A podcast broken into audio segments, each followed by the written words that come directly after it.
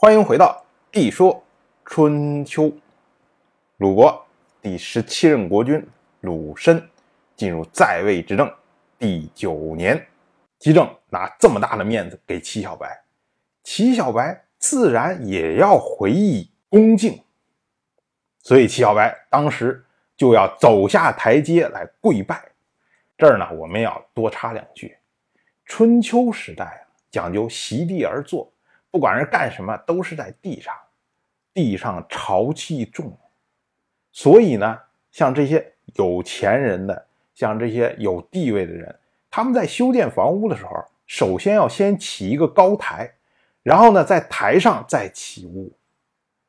所以这个房间里面这个地面呢，它和庭院这个地面，它是中间有个高度差，会有一些台阶。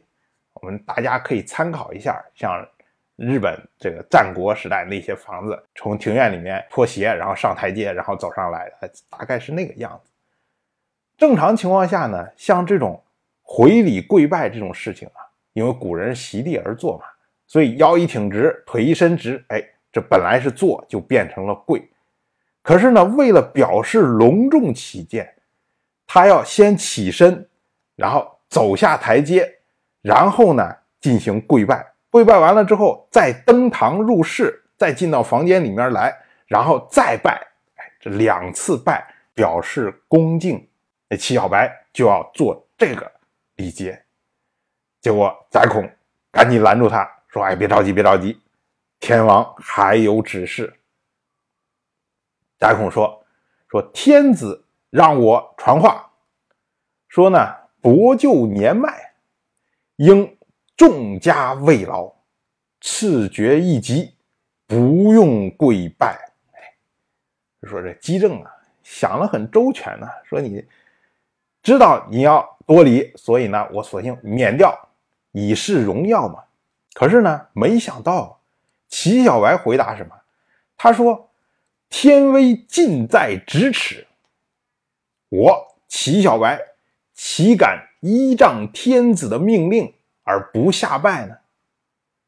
说我啊，非常的害怕，如此僭越会让天子蒙羞，所以还是要拜。于是齐小白就走下台阶，跪拜，然后登堂入室，二次跪拜，这才接受了祭肉。我们今天有一个。经常用于调侃的名词叫做影帝。什么是影帝？齐小白接受祭肉这么一套做派，这就是影帝。我们说啊，即使在王室强横的那个年代，也就是春秋以前，我们现在称为西周的时代，以齐小白当前的身份。诸侯之长，侯伯级的这个级别，在天王面前也不需要做到这种地步的礼节。更何况，今天的王室衰落到了何等的地步？今天的天王姬政完全是由齐小白一手扶持上来的，姬政都没有亲临，不过是派了一个使者，虽然说级别比较高吧，但是呢。也最多跟齐小白平级而已，这么一个宰孔，然后带了这么一个肌肉，虽然说有一些光彩，可是毕竟天王没有亲临，而天王的命令是不需要跪拜。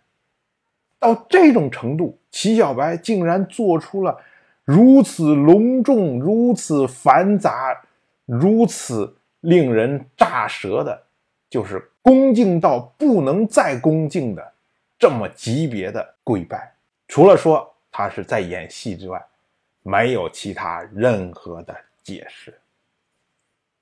我们要说啊，齐小白他的所谓霸王之道，他的霸业就是四个字来总结嘛：尊王攘夷。攘夷，齐小白之前向北攻打过山戎。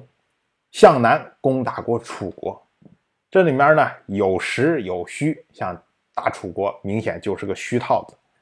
但是毕竟呢，齐小白是真正的做到了攘夷。可是尊王这件事情就很麻烦。